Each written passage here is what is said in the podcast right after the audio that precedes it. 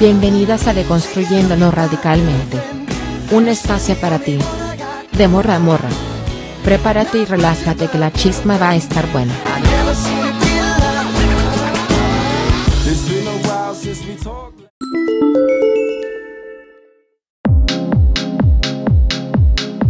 Hola chicas, ¿cómo están? Espero que muy bien el día de hoy. ¿Qué les pareció mi ayudanta el día de hoy? Es que la otra se enfermó, no pudo venir, así que pues bueno, ella me, está ayudando el día de hoy. Eh, pues saben que pueden escucharme en plataformas como Spotify, Anchor, iBox, Apple, etc.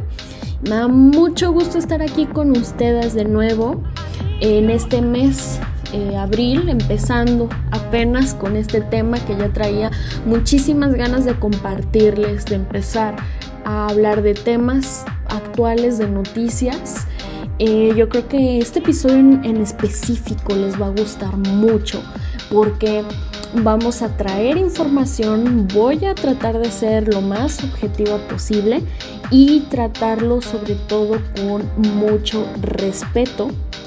No voy a hacer chistes, se me viene uno a la cabeza, pero no lo voy a decir. Y al final vamos a eh, pues hablar de un tema eh, reciente, muy reciente de aquí en México, del estado de Monterrey. Eh, si han visto las noticias, pues ya saben del cual estoy hablando. También de algunos casos de celebridades, pero sobre todo este, este caso en específico que me llamó mucho la atención. Ya saben que mi, mi teoría, mi praxis, mi mm, activismo, todo se mueve en torno a la teoría radical, así que vamos a retomarlo desde ahí para irlo desmontando poco a poco. Así que bueno, muchas gracias si deciden quedarse. Eh, saben que pueden escucharme en todas estas plataformas y bueno, vamos.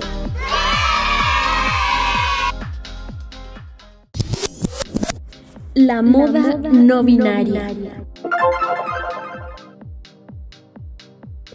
Ok, pero ¿qué es el ser no binario? ¿Qué es el género no binario? Necesitamos entenderlo y analizarlo para poder irlo desmenuzando a lo largo de esta episodio. Bueno, eh, la comunidad LGBT, bueno, más bien GBT, porque es una comunidad de puros hombres, tiene su teoría queer. En esta teoría queer tienen muy marcada la sexualidad, evidentemente.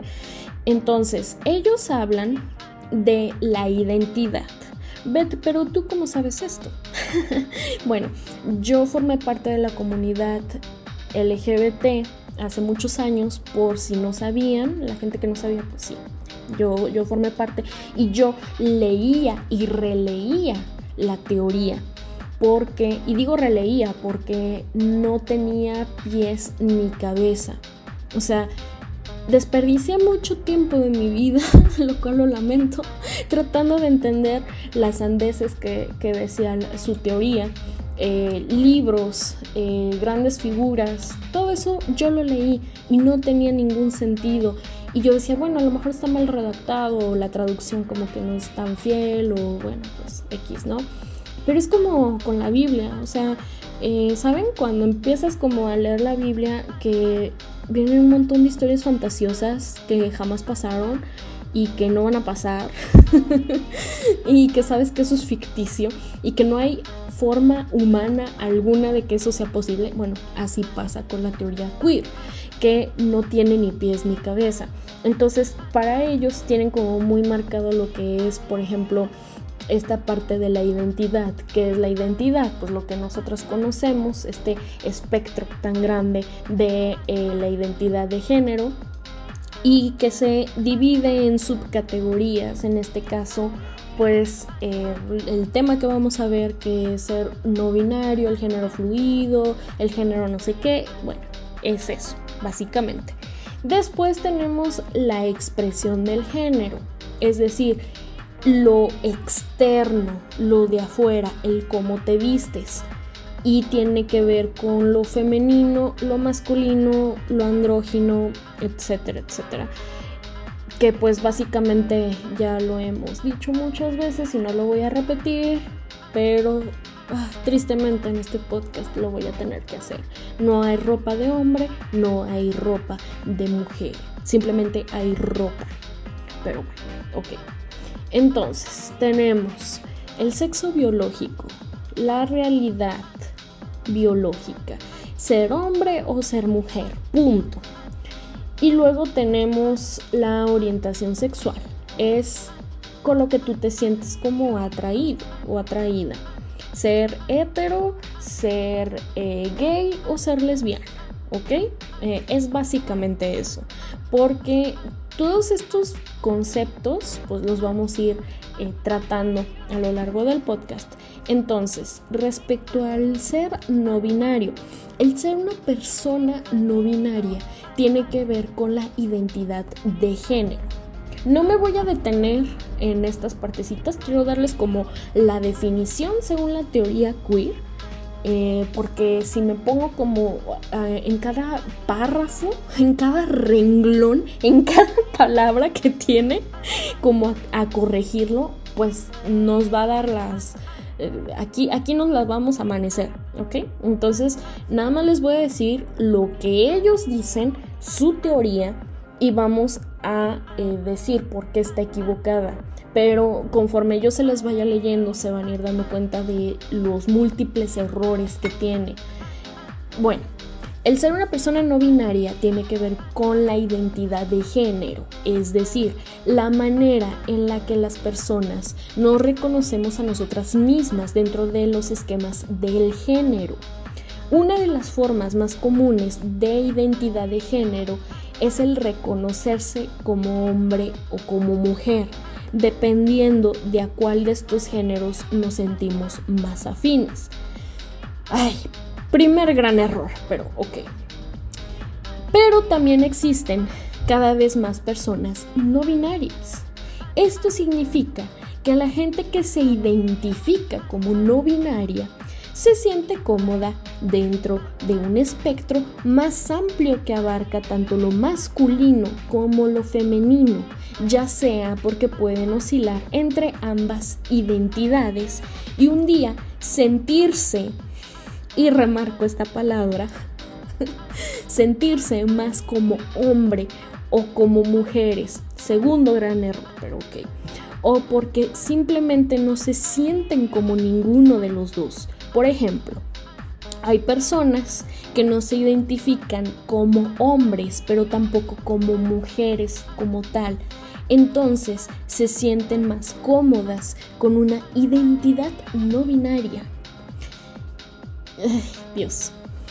Y esto, esta es una partecita que se los voy a leer de la Gaceta de la UNAM y digo, ¿cómo es posible? ¿Cómo es posible que la UNAM diga esta sarta de, tonterías? Es que no puede ser posible. En la calle, la pasarela, la oficina, o la universidad se visten y se arreglan indistintivamente con prendas, maquillajes y objetos considerados socialmente femeninos o masculinos, como aretes, rimen, rímel y faldas mezclados fluidamente con sacos largos y botines. Son personas no binarias. Visten así para ser reconocidas y para denunciar al régimen heteronormativo, ándale, hasta orientación sexual le metieron aquí, que los margina y excluye. Ok, alzan la voz a través del atavío y del lenguaje de la denuncia y del reclamo de sus derechos humanos. Reclaman también ante el régimen heteronormativo, que solo reconoce dos formas de ser, hombre y mujer. Su derecho a ser reconocidos jurídicamente como personas no binarias. Demandan que en documentos oficiales, como acta de nacimiento, pasaporte y credencial de elector, donde aparece sexo, figure también persona no binaria. A diferencia de los bisexuales, ¿qué tiene que ver? que cuando se enamoran se asumen como hombre o mujer. Ay, no, es que no puedo. No puedo. ay, Dios, ok. Una persona no binaria no está pensando como hombre ni como mujer. Bueno, mire, la que parece de limón es de Jamaica, pero sabe a tamarindo. La que parece de Jamaica es de tamarindo, pero sabe a limón. Y la que parece de tamarindo es de limón, pero sabe a Jamaica. Perdón por ese chascarrillo, espero que no me funen de nuevo. A ver, número uno, conceptos básicos. ¿Qué es el sexo?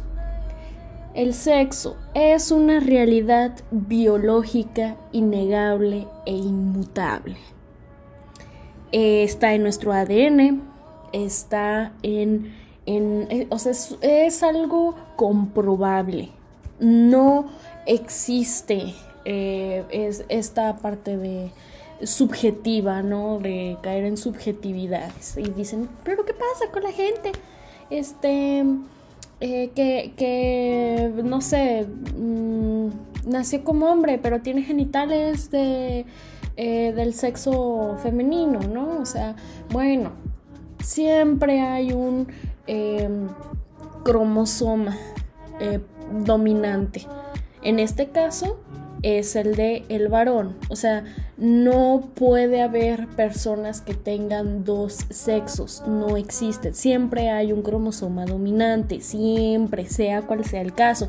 Y dejen de utilizar a estas personas que nacieron así para estar justificando sus estupideces. Ellos no tienen la culpa y son el 0.1% de la población. O sea, en verdad son casos así contados contadísimos eh, como para que estén sacando sus padecimientos por algo que no eligieron, que está en su genética, para hablar desde eh, la diversidad, y de ser trans y de ser no sé qué, no sé qué. Dejen de utilizar a estas personas. Ya lo han dicho, ya han dicho, no nos metan en sus asuntos sobre la comunidad, no sé qué, no tenemos absolutamente nada que ver. Y repito, siempre hay un cromosoma dominante. Nuestro ADN, o sea, no puedes tener dos ADNs, uno de hombre y otro de mujer. No puede, no puede ser posible. Desde nuestro ADN tenemos muy marcado el ser hombre ser mujer, no hay de otra, no es algo, también dicen, ay, es un invento colonialista, como si, ay Dios mío, como si, si los europeos hubiesen inventado la biología, o sea, es que así funciona, así es. Si fuese de otra forma, bueno, estaríamos hablando de otras cosas, pero no es así, ¿ok? Ah, ya, ya lo tengo como más en la mesa. Y luego, género. ¿Qué es el género? El género es un constructo social. Es algo que la humanidad a lo largo de la historia ha construido, en lo que se nos encasilla tristemente por el hecho de haber nacido hombre o por el hecho de haber nacido mujer. Y no muchas personas están de acuerdo con eso. Y, parte de estas personas que no estamos de acuerdo con esto somos las feministas radicales que decimos que se debe de abolir el género porque no hay cosas de hombres, no hay cosas de mujeres, el género es, es una opresión. ¿Vale? Entonces, si tienen en cuenta estas dos, este, estos dos conceptos, muy claros, no tienen por qué estarlos confundiendo a cada rato. A mí me cae muy mal la gente que de repente confunde como estos conceptos y que dice, ay, es que eso no tiene nada que ver con su género, ¿eh? O sea, si él nace hombre o mujer, no sé, a ver, ¿estás hablando del sexo o estás hablando del género? Porque son dos cosas distintas. El género es un constructo social el sexo es una realidad biológica, innegable e inmutable y constatable por el método científico. Es biología, es ciencia, o sea, es que no, entiendo cuál es el problema, o sea, dejen de, de querer catalogar como el sexo como algo negativo, de que, ay, naces hombre, ay, es algo malo, naces mujer, ay, es que es algo negativo, es algo malo, por eso no hay que ser ni hombre ni mujer. A ver, no, lo que está mal son los roles de género. Lo que está mal es que se nos imponga por el hecho de ser hombre o el hecho de ser mujer ciertos eh, papeles dentro de nuestra sociedad, ¿no? Que ya hemos hablado en este podcast muchísimo sobre eso. Entonces, no tienen por qué estar confundiendo estas cosas. O sea, este sentimiento, supuesto sentimiento de, es que a veces me siento como hombre y a veces me siento como mujer. ¿Cómo es? A ver. Es que, es que me da mucho coraje y me desespera mucho porque siento que estoy hablando como con alguien eh, como de la Edad Media o como, como alguien que en verdad no, no, no está entendiendo lo que está diciendo. Em, ¿Cómo es sentirse como hombre? Yo como mujer, ¿cómo podría decirles lo que es ser hombre si yo nunca he sido hombre? Sin caer en estereotipos de género. A ver, Sentirse hombre es usar una camisa de cuadros, traer el pelo corto, usar loción, afeitarse, em, no sé, ser, ser este como masculina y, ser violenta o agresiva o, este, o sea, eh, a ver, estás cayendo en estereotipos de género, en lo de afuerita, ¿sabes? Porque el sexo por sí solo, por sí solo, no representa ninguna opresión. No puedes sentirte hombre porque nunca has sido un hombre y pasa de la forma contraria. Y, o sea, dejen de catalogarlo como, como algo, no sé, algo negativo. O sea, por Dios, son realidades. No tiene nada de malo hablar de realidades biológicas. Y si les parece que, está mal hablar de realidades biológicas, regresense hace 200 años. O sea, es que en verdad esas personas se me hacen tan retrógradas. Eh, entonces les digo, pasa del lado contrario. O sea, los hombres que dicen sentirse mujeres, ¿no? O sea, ¿cómo es ese sentimiento? ¿Cómo es el sentimiento de ser mujer?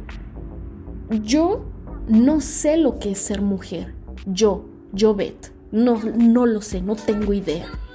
Pero puedo sentir la opresión eh, de lo que es ser mujer en esta sociedad, machista y patriarcal.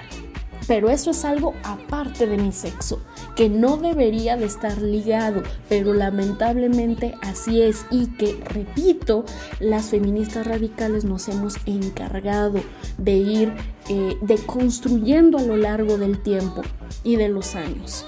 Porque no es un castigo ser mujer. O sea, los hechos biológicos no deben de ser castigados, ni aislados, ni ignorados, eh, ni tratados con odio como por ejemplo que haya tanto tabú sobre la menstruación. Yo menstruo y punto y se acabó.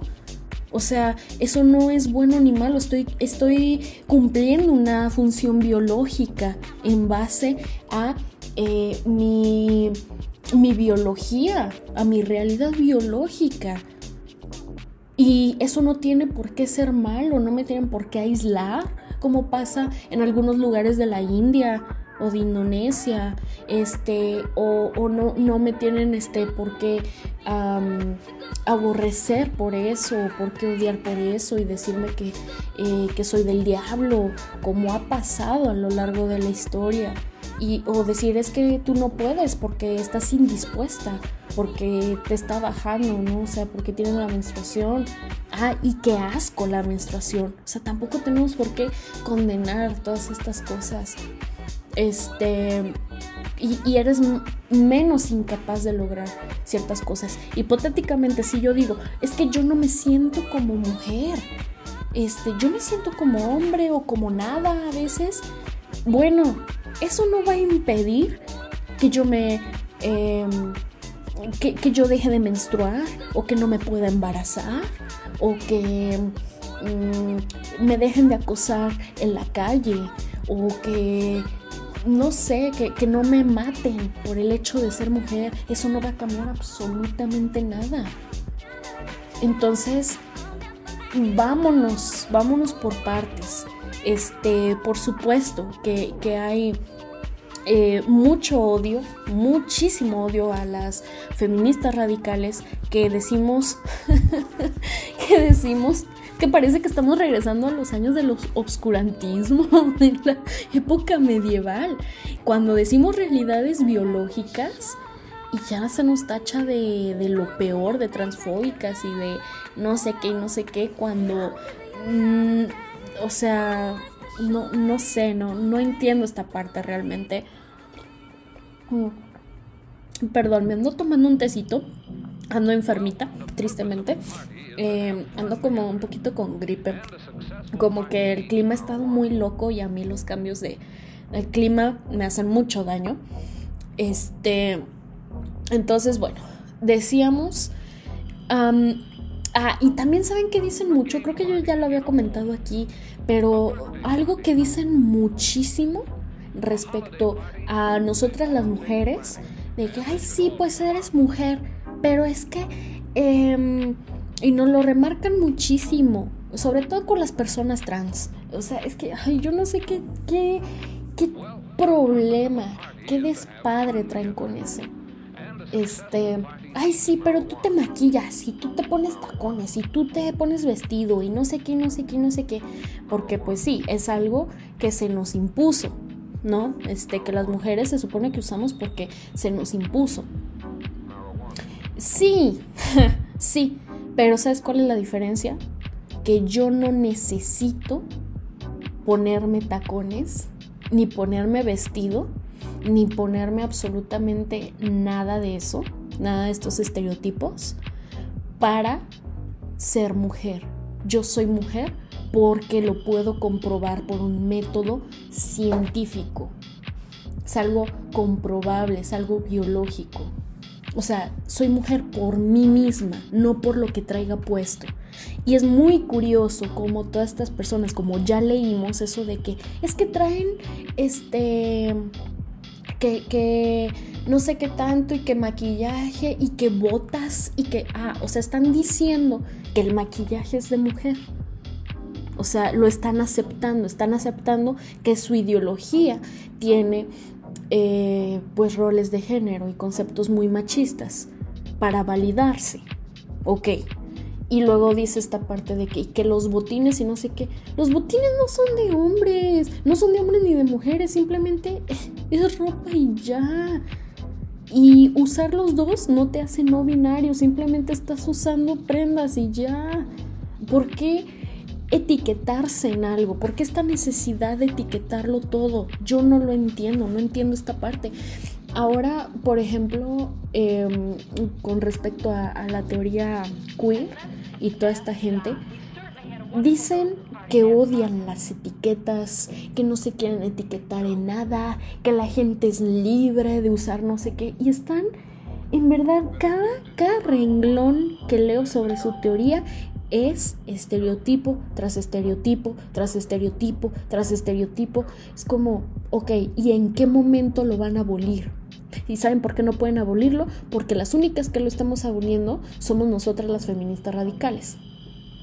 Es decir, creemos nosotras profundamente en que hay realidades que tú no puedes cambiar y que el género es este sistema de opresión que como sociedad se nos ha impuesto a lo largo de la historia y repito, eso es lo que está mal, eso es lo que hay que, hay que condenar y hay que quitar.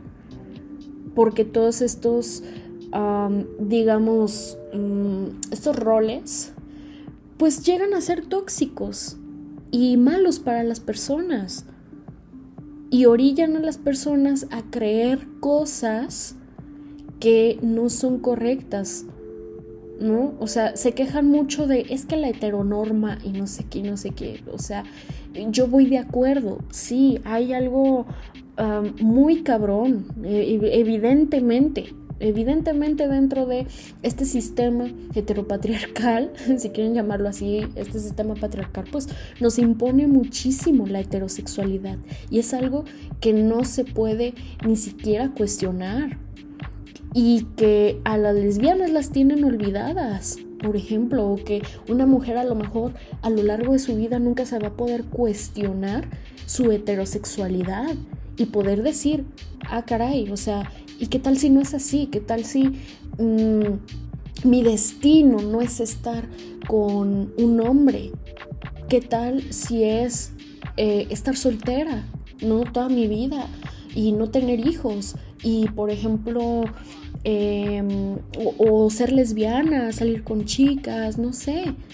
No sé, que, que haya un, poco más de oportunidades y eso es a lo que yo llamo diversidad. Y les digo, mucha gente pues quiere validar esta parte de, pues es que así se sienten, así se sienten, a veces se sienten como hombres, a veces se sienten como mujeres, a veces se sienten femeninos, a veces se sienten masculinas ok, no lo pueden comprobar, está bien, yo lo entiendo, vale. Eh, ahí se les cayó la teoría, porque no es algo comprobable, por eso es una teoría, no es un hecho, no es una realidad, por eso se llama teoría queer, que por cierto, ni siquiera lo llamaría teoría, lo llamaría... Mm, ¿Qué va antes de teoría? Hipótesis. Hipótesis queer. Ajá. Este, es más, ni siquiera como hipótesis, lo llamaría, este, palabras al aire o palabras sin pies ni cabeza, pero ok, no es algo comprobable, estamos de acuerdo, se están basando en estereotipos sexistas para poderse validar todas estas personas, ok, vale, lo entiendo, entiendo perfectamente, está bien. Entonces dicen, es que tiene más que ver los sentimientos. Mm, ¿No será más bien que tenga que ver más con la personalidad y con las actitudes? O sea, con la psique, con algo más psicológico. Porque no creo, o sea, si nos vamos como a sentimientos, eh, pues es que no los llamaría sentimientos como tal, o sea, sentimientos es estar enojado, es estar feliz, es estar eh, así, ¿no? O sea, mm, creo que tiene más bien que ver con la personalidad, con los gustos sobre todo. Y bueno, ok, a la gente le puede gustar eso, pero volvemos a lo mismo. ¿Cuál es el afán de encasillarlo? ¿Para qué? ¿Cuál es el sentido eh, objetivo de esto? O en un todo, ¿dónde está el propósito objetivo de hacer esto? Y por el otro lado tenemos toda esta sartra de celebridades que validan este tipo de ideologías. Por ejemplo, tenemos a Demi Lovato, ¿no? Este, hace poco dijo que era no, no binaria. Miley Cyrus, creo que es una de ellas. Ramile, ese actor me gustaba mucho. Em, este Sam Smith, eh, Ruby Rose. no sé, eh, tenemos a Nicky de Jagger eh, pero creo que él, es, un vato, ¿no? Algo así, algo así. Es, una, es un youtuber, perdón. Entonces, bueno. tenemos, por ejemplo, a Cara de la Vinch, Elliot Page. Tenemos este tipo de celebridades, obviamente estadounidenses. y qué raro, ¿no? Este, que sean los estadounidenses los los que tengan toda esta, esta bandera. Pero realmente, ¿qué con eso, no? O sea, ¿cuál es el afán de etiquetarse? ¿Cuál es el afán de decir, aquí están, no? las personas no binarias que se sienten hombres y que se sienten como mujeres y que no sé qué, no sé qué. Pero no podemos dejar de caer en estereotipos sexistas este, y no hay una forma de comprobarlo. Entonces, este es el título del podcast. Es una moda. Porque si verdaderamente se cuestionaran de dónde viene todo esto, no lo dirían tan a la ligera. A mí me parece gravísimo lo que está ocurriendo. Y el proceso que hay de desinformación enorme y toda esta ideología, eh, pues que a fin de cuentas es, viene de, los, del primer mundo, eh, del capitalismo, políticas neoliberales, este, pues basura, ¿no? Basura yankee, la verdad. Eh, que lo avalan quienes? Los gringos. Este, y que realmente no se ponen a pensar en el trasfondo o, a investigar en el trasfondo de todo esto. Que para mí les digo no para mí no, esto no tiene absolutamente ningún sentido. Si te identificas o te sientes o no sé qué, pues, a qué, o sea, y a la gente qué, eso no importa, eso no va a cambiar el mundo, no, al contrario, creo que em, caer en todos estos estereotipos y estar borrando también a las mujeres es lo verdaderamente peligroso y que esta gente no tenga ni siquiera una capacidad de análisis ni de crítica eh, y eso nos dice mucho como sociedad que no saben ni siquiera lo que están defendiendo o lo que hay detrás de. Entonces, ok, la gente puede identificarse como se le pegue la gana, pero es bastante, bastante, bastante, bastante contradictorio. Em, más como en este ámbito pues del feminismo radical porque nosotras desde nuestra teoría, nuestra praxis, pues es ahí donde tenemos realmente problemas, porque mi activismo me está diciendo, esta gente está mal, o sea, esta gente está, eh, no, no sabe evidentemente ni siquiera la diferencia entre sexo y género. Y el problema es que van por ahí callando a las compañeras y tratando de silenciarlas. Entonces, he ahí donde tenemos problemas. Fuera de ahí, a mí no me interesa. O sea, no, no es como si se fuera a acabar el mundo por eso. Este me va a afectar el día, y ya está pasando, por cierto, el día que empiecen a modificar las leyes, que eh, los feminicidios se dejen de catalogar como tales, porque ya pues no sé, puede que maten a una mujer, ah, pero se identifica como hombre, entonces ya deja de ser feminicidio y realmente no nos deja ver la realidad latente y comprobable, ¿no? Eh, de, de, la raíz, el origen de la violencia. Eso es donde a mí me va a afectar, es donde a todas nos va a dar a la madre, independientemente de si apoyas esto o no. Y si apoyas esto, te jodes, te jodes peor, porque no solamente estás apoyando eh, todo este tipo de, ideologías que te están borrando a ti y a tus amigas, y, a, todas las mujeres. Realmente es un retroceso en cuanto a eh, las leyes y los derechos de las mujeres, porque tenemos que ir a la raíz de nuestra opresión, ¿vale?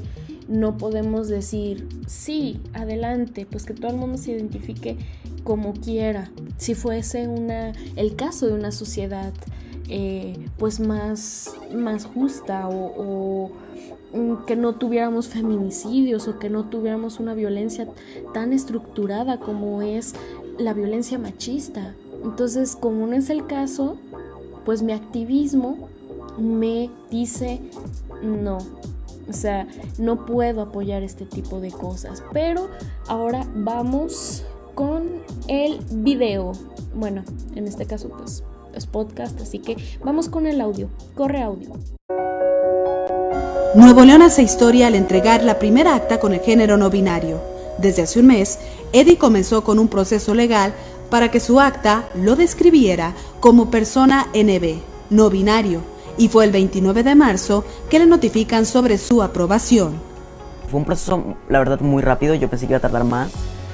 Yo pensé que me lo iban a negar y que íbamos a tener que meter una apelación y luego un amparo, que iba a tardar pues aproximadamente un año o más de un año. Pero afortunadamente no, lo aprobaron. Em, fue muy fácil, no me pusieron ninguna traba. Ok, bueno, ella es una mujer. Pese a esto, pues le hablan como si fuera un hombre. ¿Por qué? No lo sé. Debería de haber ahí como... Deberían de arreglar eso. Y luego dice, es que em, ella nació como mujer desde los seis años. No se sentía, no se identificó con ningún género. A ver, no se identificó con ningún género porque no hay absolutamente ninguna persona que se identifique con su género. O sea, el género es opresión, el género se tiene que abolir, el género duele, el género em, es, es, algo que se nos impone, no es algo con lo que te identificas, no es de, o sea, a ver, eh, pues, o sea, no, no me identifico, este, pues, güey, de, no se trata tampoco de eso, entonces yo creo que más bien se refiere a que em, no se identifica como mujer. ¿Ok? O sea, no se sentía a gusto. Es que de qué están hablando? Ese es el asunto. Están hablando del sexo, que es una realidad biológica que no se trata de te gusta o no te gusta. Es lo que es y punto y se acabó. Aquí y en China y en todo el mundo o no te gusta el género, porque si es el caso, bienvenida al club de las feministas radicales. A nosotras tampoco nos gusta el género, tratamos de abolirlo, precisamente porque es opresión. Nació niña, pero desde los seis años Eddie no se siente identificado con ningún género. Y esa fue como la primera vez que me cuestioné quién era, a dónde pertenecía y no tuve las palabras para describirlo, para ponerlo en términos hasta que llegué a la secundaria aproximadamente, que conocí a la comunidad LGBT, a la comunidad trans, a la comunidad queer, y fue cuando ya empecé a descubrir más términos que pudieran definir mi persona. Tristemente, la comunidad LGBT y la teoría queer se aprovechan mucho de este tipo de personas que se encuentran en una situación vulnerable como es pues esta parte no de, de la adolescencia que me parece que es una etapa muy importante porque está en formación la personalidad porque está tú estás construyendo mucho pues de, de, tu persona, eh, de tus ideales y este tipo de, de, cosas, ¿no? Entonces me parece muy peligroso, muy, muy peligroso que eh, se, les acerquen este tipo pues de personas a, eh, a menores de edad con ideas que la verdad les pueden arruinar la vida y que se pueden arrepentir para siempre. Porque escucho su voz y pues obviamente es una voz hormonada. Em, qué mal, ¿no? O sea, qué triste que llegues a ese extremo, porque es un extremo, de mm, pues identificarte con el opresor y de haberte creído todas esas ideas, ¿no? O sea, de que eh, pues el, proceso de la adolescencia pues son, cambios muy difíciles, donde vas construyendo tu personalidad, y donde vas conociendo un poco el mundo. Entonces, creo que ya el hecho de, de que estén hormonando eh, menores de edad, a mí me parece extremadamente peligroso. El apoyo de su familia ha sido fundamental para llevar a cabo este proceso. Mi papá sabe que soy trans, mi papá me ha ido a apoyar eventos que hago, este, eventos artísticos que hago. Eh, está ahorita adaptándose como a esto de los pronombres y el nombre, eh, sabe que estoy en tratamiento hormonal, me lleva a mis consultas, me ayuda de que a pelearme cuando no me quieren atender bien en, los servicios de salud. Eh, ayer le platiqué, antier le platiqué de lo del cambio de nombre, me felicitó y todo. Entonces llevo una muy buena relación con él, con mi hermano, eh, con mi demás familia también. mis abuelas saben, o sea, que mi familia, la mayoría de mi familia ya sabe, yo la verdad es algo que no lo oculto. Ahora sí que, que, que lo que, ¿no? no, pues, ¿qué haces, no? Cuando la ignorancia de las personas, este, pues es mayoría, ¿no? Este, no hay alguien que, les informe y que les diga. Por eso es que es muy importante eh, la psicología feminista y la perspectiva feminista, porque no dejarían que se cayera como en estos extremos. Em, les digo, me, me, parece, ay, es que no, no quiero ser fea, pero es que no entiendo por qué te identificarías con tu opresor. Y ella hace como mucho énfasis en que no, que soy no binario, que no soy no binario, que soy no binario. Pero veo que tiene como esta preferencia hacia los hombres, ¿no? O sea, entonces digo, güey, mm, a ver, creo que algo muy malo, y evidentemente no es su culpa, eh, algo muy malo estamos haciendo como sociedad, eh, como este hecho de que las mujeres odien ser mujeres porque es una desventaja histórica, social, um, enorme y que eso evidentemente está mal. Hay de dos sopas. O te aceptas como mujer, pero estás en contra de todos estos estereotipos y digo, ella puede seguir usando todo lo que quiera, no hay problema, o sea, y, que se llame como quiera, no importa, X, da igual, este, y que se pinte o no se pinte el pelo, que se ponga o no se ponga, y que le gusten las mujeres, qué precioso que le gusten las mujeres, este, pero que te gusten las mujeres no te hace hombre, qué pido. O sea, eso es también caer como dentro de este estereotipo de que solamente a los hombres les gustan las mujeres, o sea, ¿por qué no te aceptas como lesbiana? ¿Por qué eh, tú misma estás siendo lesbofóbica contigo misma. Eso es lo que yo no entiendo. ¿Por qué negar esta parte? ¿No? Entonces, eso por un lado. Pueden pasar dos cosas, les digo. O eh, eh, dices, bueno, soy mujer, pero no estoy de acuerdo con todos estos estereotipos. O te vale, ¿no? O sea, que es lo que es lo más fácil, es lo más sencillo. Y dices, ah, entonces este, pues sí, voy disque en contra de estos estereotipos, disque porque los sigo eh, reproduciendo, este, sigo siéndole funcional al sistema, ¿no? Este, este sistema patriarcal. Y además, eh, voy a decir que soy vato, porque me gusta el color azul. Ay, es que es increíble, en verdad es increíble.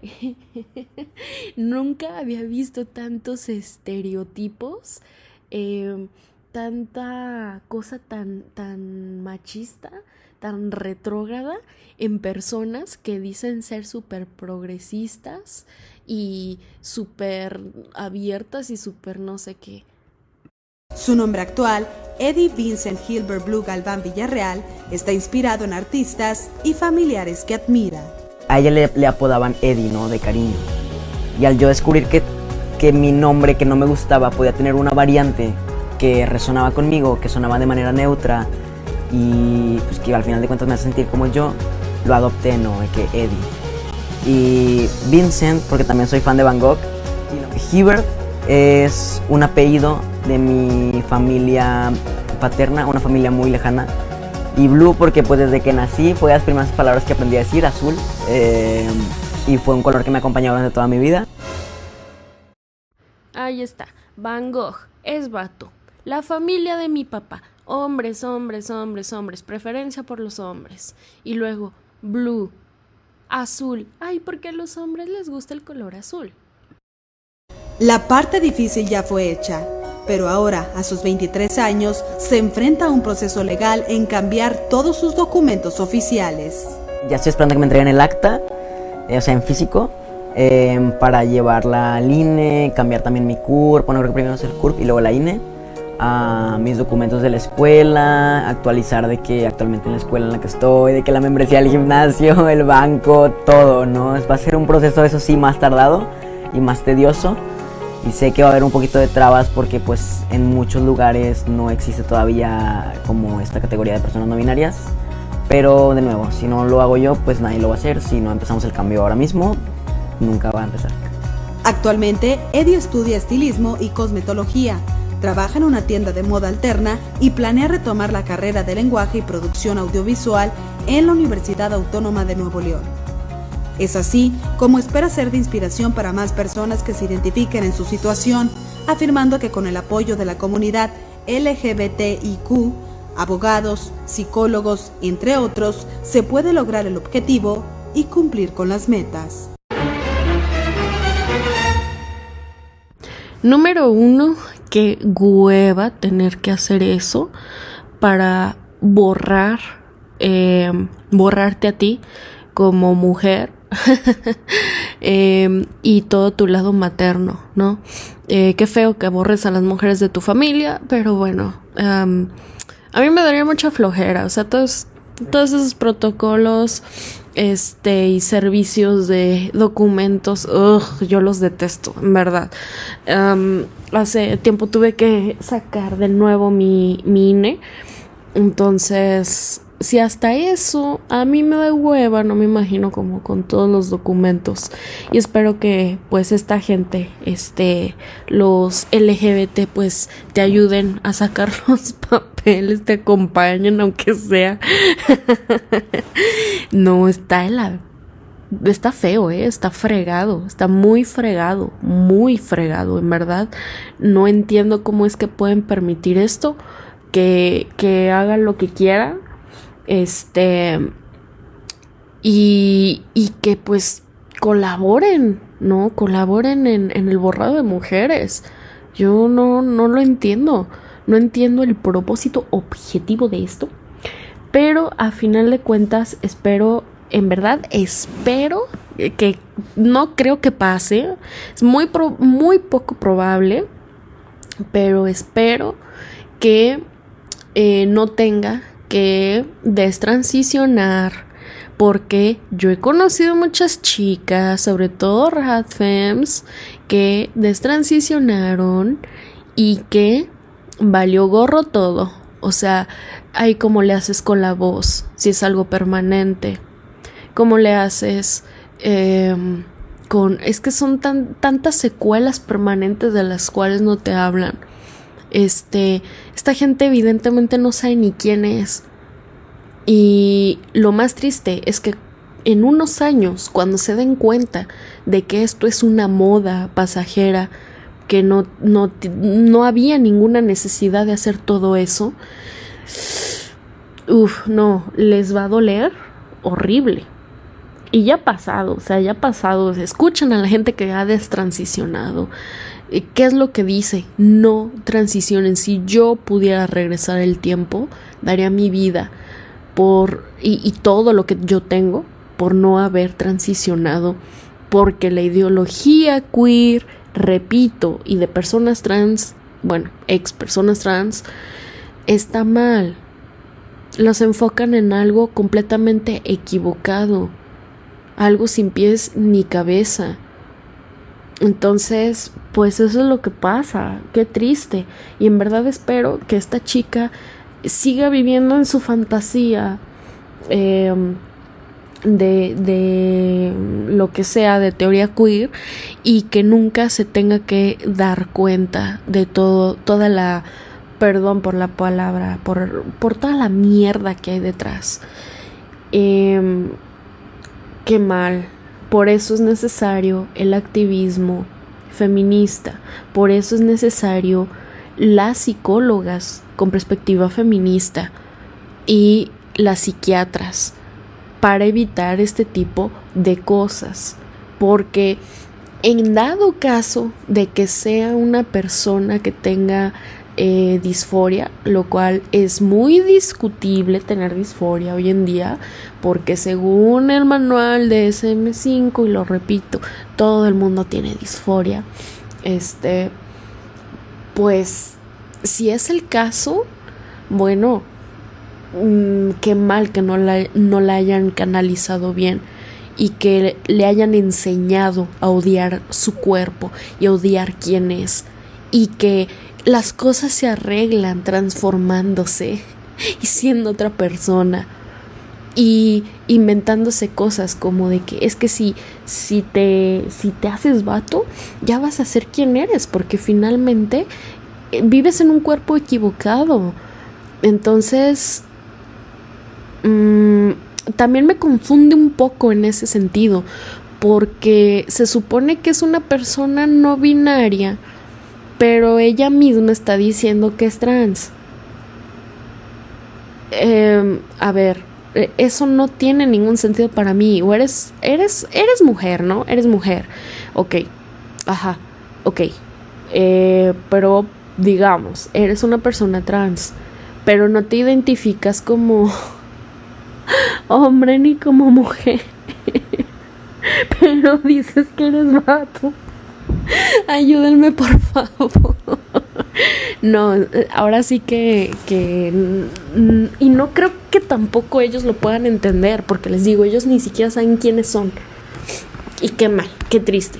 Pero bueno, eh, sí veo que es una, una mujer, ¿no? Y luego tan chiquita, o sea, tan chiquita y, y con, con ese tipo ya tan metida en en tratamientos de hormonas y en esas ideologías de odio. es que, ay Dios, no, qué feo, qué mal, tan lesbofóbica, tan, tan misógina, incluso con ella misma. Espero, espero de todo corazón, en verdad, que no creo que vaya a escuchar este podcast, o quién sabe. Pero espero, espero, espero de verdad que un día esta chica agarre la onda y se dé cuenta, ¿no? Eh, qué mal. Y, quiero decirle que en el feminismo radical siempre va a encontrar eh, un lugar y que siempre va a estar a salvo con nosotras y que la teoría es meramente para la liberación de la mujer. El feminismo radical no te va a obligar a hacer absolutamente nada que tú no quieras hacer. Por eso me gusta tanto, es como muy libre. Eh, es como, te voy a dar las herramientas de todo, de toda tu vida. Y ya, tú sabes qué hacer con eso, no es mi responsabilidad. Entonces, está muy chido eso, a mí me gusta bastante como esta libertad que, que, que te da. Este, y bueno, no sé. Bueno, chicas, muchas gracias por escuchar este podcast. Espero que les haya gustado. Y pues bueno, eh, por ahí nos andamos escuchando. Muchísimas gracias y bye.